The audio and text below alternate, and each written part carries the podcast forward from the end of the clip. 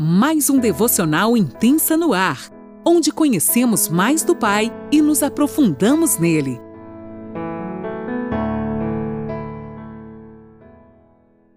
Bom dia, mulheres! Mais um devocional. Eu aqui com vocês, Lani Nola, que falo de Criciúma, Santa Catarina.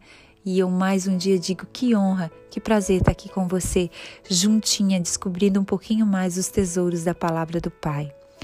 E é com muita alegria que eu digo que a gente ainda está no Evangelho de Mateus, porque esse Evangelho é tão precioso, a gente tem aprendido tanto com ele. E eu convido você a pegar sua caneta, seu caderno e a palavra de Deus e anotar tudo que o Senhor vai falar nessa manhã em detalhes, porque eu creio que ele vai trabalhar na sua vida. O nosso amigo Espírito Santo já está aqui, já tem trabalhado no meu coração, tem me ensinado e eu creio que Ele vai nos ensinar tesouros preciosos do coração de Deus nessa manhã tão linda. Tenha esperança, tenha esperança que Ele é aquele que te fortalece todas as manhãs e todas as manhãs Ele dá algo do seu coração para o nosso coração e que alegria ter você aqui comigo. Então, nós estamos no em Mateus, no capítulo 12, e hoje a gente vai ler na NVT e é a partir do versículo 22. Vamos ler juntas? A fonte do poder de Jesus. Então levaram até Jesus um homem cego e mudo, que estava possuído por um demônio. Jesus o curou e ele passou a falar e ver. Gente, vocês imaginam, né? Logo aqui no decorrer da história vocês vão ver que tinha uma multidão que acompanhava. Admirada, a multidão perguntou: Será que este homem é o filho de Davi?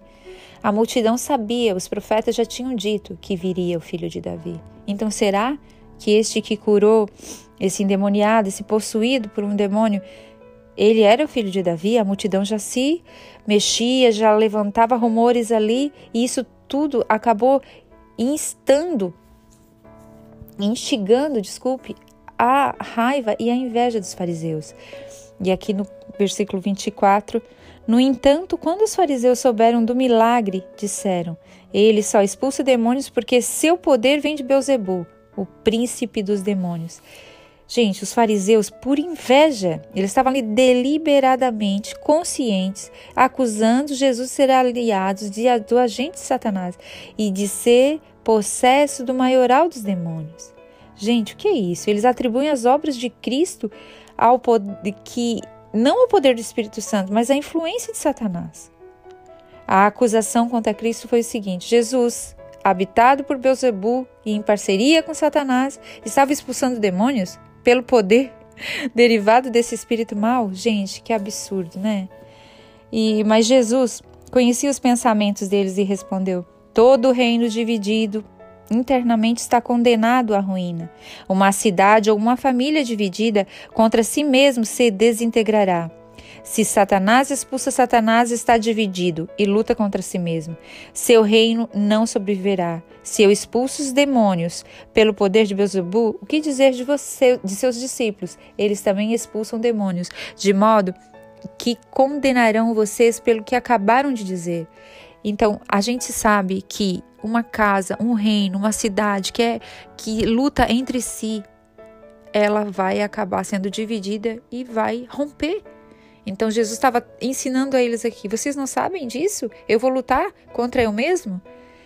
Em seguida, aqui no 28. Mas se eu expulso demônios pelo poder de Deus, então o reino de Deus já chegou até vocês. Jesus alertando eles. Afinal, quem tem poder para entrar na casa de um homem forte e saquear os seus bens? Somente alguém ainda mais forte, alguém capaz de amarrá-lo e saquear a sua casa.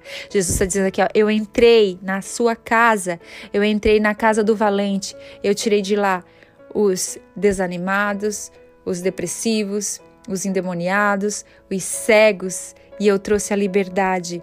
Eu sou o único, eu sou Jesus, o único capaz de entrar na casa do valente e arrancar de lá os seus tesouros. E saqueei a sua casa. Pessoas estavam presas e eu libertei em nome do meu Pai. E continuando no 30.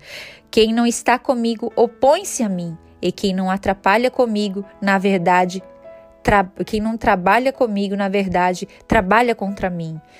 Eu lembro que quando meu filho era pequeno, tinha uma, uma. Na época era DVD, né? Já faz tempinho. E tinha um, um DVD do Holy Bible. E era muito legal. E tinha o Bible Man lá. O Bible Man, aliás. E tinha, ele era um guerreiro. E ele sempre, o lema deles era: a casa dividida não permanece em pé.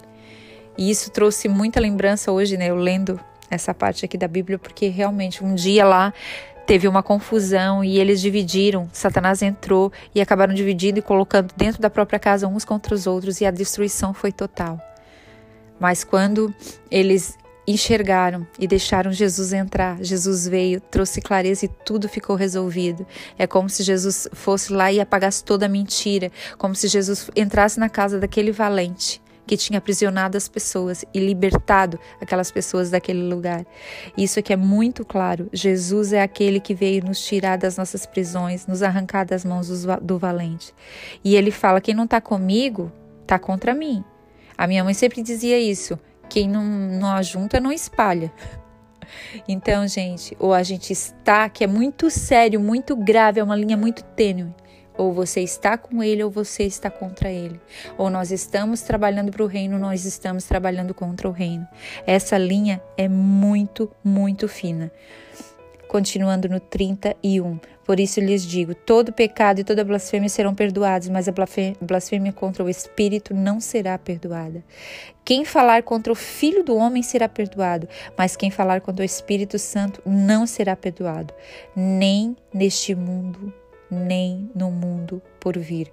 Eles aqui estavam né, falando contra o Espírito de Deus, contra aquele que Jesus estava curando. Então, esse tipo de pecado, a palavra fala que não tem perdão. E até aqui, nós vamos estar tá falando hoje, mas eu quero dizer para vocês algo muito pontual disso tudo aqui, que fala em todos esses versículos, uma coisa que é para a gente se ater. Onde nós estamos? Nós estamos trabalhando com o Senhor ou nós estamos contra? Nós estamos ajuntando para o seu reino, nós estamos espalhando qual é a nossa posição no reino de Deus. Ele nos chamou e nos deu uma posição. Nós só precisamos perceber qual a nossa posição. Nós estamos junto com eles, livrando, libertando, curando, sendo quem nós devemos ser, ou nós estamos atrapalhando. Como ele falou, quem não ajunta. Quem está comigo, está comigo. Quem não está comigo, está contra mim. Quem não ajunta, espalha. Então eu, creio que Ele nos chamou para nós ajuntarmos as pessoas perdidas, nós trazermos essas pessoas que estão longe do aprisco para perto dele. Esse é o nosso papel no reino de Deus. Você e eu temos um papel muito importante, muito importante, um papel principal, cada um de nós temos um papel principal e individual para ser cumprido.